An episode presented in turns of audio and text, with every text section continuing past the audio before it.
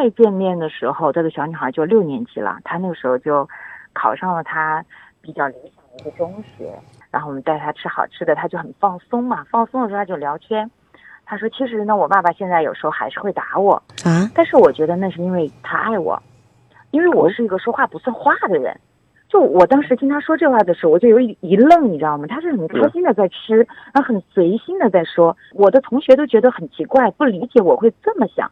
我爸爸打我，为什么我还觉得我爸爸很爱我？然后因为我自己说话不算话呀。我说为什么你会觉得你自己说话不算话呢？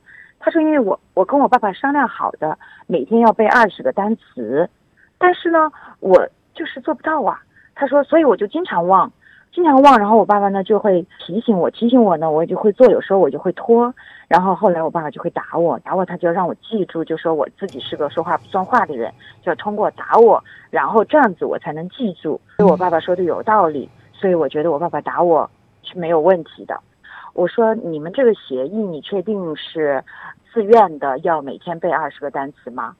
嗯，他说也不全是，他说爸爸说这样对我来说有好处。我说，那你有没有想过，一天背二十个单词，你到底真的在能力上能不能坚持背二十个单词？他说，我觉得有点多，我觉得背十个可以。我说十个也多了。我说你觉得背两个怎么样？他说那太简单了。但是我爸爸不会同意的。我说这样吧，如果你觉得背两个很简单，那我就全当你要许这个承诺。那你要不要试一下，一个月之内背两个单词？这是你愿意去做的。你试试看，如果你一个月做不到的话，可能这个任务还是不太适合你。我们还可以调整这个任务。如果你做到了，你再来评估你自己是不是一个就是说话不算话的人，好吗？我说你不要先告诉自己就说话不算话。后来我就去呃跟他爸爸聊天，我就说，我说我今天听到你女儿说这个你打她是因为爱她的时候，我觉得有点害怕。他爸爸说怎么呢？我说因为如果你女儿嫁人以后，然后他跟你讲。嗯，我老公打我是因为他爱我，因为我饭没做好，所以我老公该打我；因为我孩子没带好，所以我老公该打我；因为我老公没伺候好，所以他该打我。我说你会不会心疼？那天我们聊了大概两到三个小时，他爸爸掉眼泪了。他爸爸说：“我没有想过，我没有想过这个问题，但是我绝不允许别人打我的孩子。”其实我跟他分享的时候，我其实心也很疼的。但是我看着他吃的云淡风轻，说的云淡风轻的时候，我觉得在他的观念里面植入了一个东西，就是。我是一个不好的孩子，我是该被挨打。对这种认知，就是爸爸已经给他形成了哈。我是一个说话不算话的人，我不守信用，所以爸爸打我，就是因为我不好。他打了我，可能我才会变好。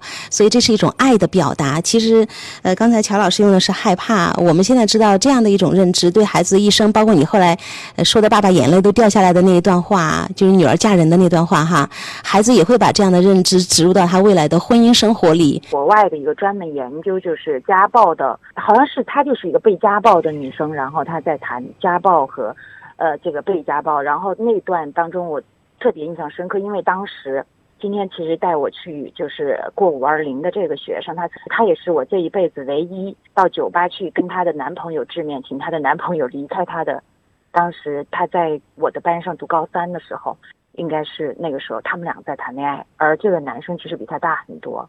那个时候他就告诉我，那个男生有打过他，然后我就是 喝了两口啤酒，在酒吧里面告诉他请他离开我的学生。我其实就是在那段时间我就看了这篇文章，家暴者曾经可能也是被家暴者，他可能会去找那些也曾经是被家暴的人。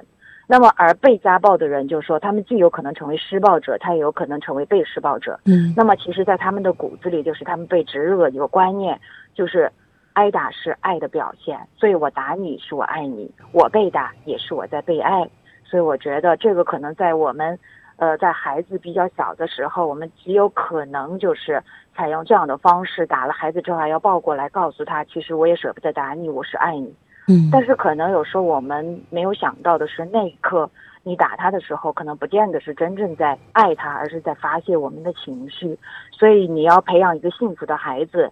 是到底是你我们嘴里说的那个我给你幸福呢，还是那一刻我需要这样做，而不是你需要我这么做。嗯，乔老师提出了这样的一个问题哈，打是情，骂是爱，家长可能会用这样的一个行为给孩子植入这样的一个信念。好，我们接下来就听一听吴老师吧。这个把孩子怎培养像了一个讨好性的人格，就是别人打我是因为我不好，而且还把它解释成爱，这是多么可怕的东西！这种讨好性人格会让孩子越来越失去自我，就是看不到自发生矛盾的时候、出现问题的时候，都是我不好，肯定是我不好，很可怕。嗯，所以孩子不幸的人生就在这些个细枝末节里边哈，就被我们家长给塑造了。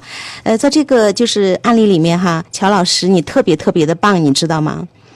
就是当这个爸爸要求孩子每天背二十个单词的时候，其实孩子是做不到的，就是因为这样的一个规则规矩不是他跟孩子商量出来的，是爸爸认为你应该可以背二十个单词，所以当孩子做不到的时候，爸爸是给他贴了一个标签，说你是一个不守信用的人，说话不算话的人，所以我要打你，你才能够成为一个守信用的人。这个是很可怕的，但是你看你在跟孩子聊天的时候，你会说你觉得难不难？孩子会说难。他说背十个可以，但是乔老师你说的可能也会太多，要不要我们先一个月每天背两个是吧？两个，两个。如果一个月你都坚持下来了，你就可以做到，你就是一个说话算话的人。如果做不到，你看乔老师你还是没有说你是说话不算，你说我们可以来调整。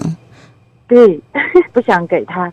就是最后造成一个结论，就是让他自己给自己贴个标签，就是我是一个什么样的人。其实说实话，其实这有这样的感悟，也是跟我自己做母亲有关系。就是我看到有些家长在分享，就是就控诉孩子嘛，觉得恨铁不成钢的时候，当时我就分享了一段话。这段话就是我和曾经和我儿子的一段对话。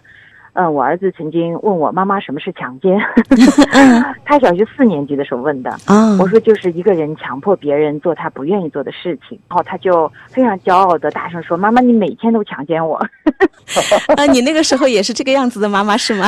其实我是生病完了之后，在恢复的状态当中，我总觉得我可能会。很快就离开他，我就希望他早一点掌握很多技能，成为一个完美的人。这样我的离开，我就会觉得我很放心。但我忘记了，他其实就是一个四年级的小孩啊，根本不知道他的需求是什么。你只知道我要把你打造成一个什么样的人。我实际上要特别提醒那些就是父母身体不好的那种家庭。呃，我因为原来带高三，就是我上一届就存在这样一个情况，就是他的父母亲也是生病，经常要做透析的那个那个小女孩，就是。他就有非常强的那个抑郁症，而且他就经常就是割腕的那种情况。原因就是因为他长期以来，只要他跟他母亲一说理，就是他母亲有病这句话，就是全家的所有人都要站出来，就要求他妥协。他说不了理，就孩子就不断的妥协，不断的妥协。我觉得我儿子最幸运的是，我不仅身体一直就健康的活下来了，而且他说的话我都听得见。孩子说的话你都听得见，这句话很重要哈。嗯。很多人以为听得见啊，其实都听不见。啊，对啊，嗯，刚才其实乔老师有分享，那个时候你的身体状况不是很好哈，所以你以为自己会离开，然后就觉得特别不放心孩子，那么对孩子就会有各种要求，希望尽快把他塑造成一个就是没有妈妈也可以独立的生活的人。所以操之过急的时候，孩子突然就问了你一个问题：什么叫强奸？然后你解释是强迫别人做不愿意做的事情。孩子说：“ 妈妈，那你天天在强奸我啊！”我觉得这样的一段对话，其实对很多家长应该有启发。我们很多时候。经常都在做这样的事情。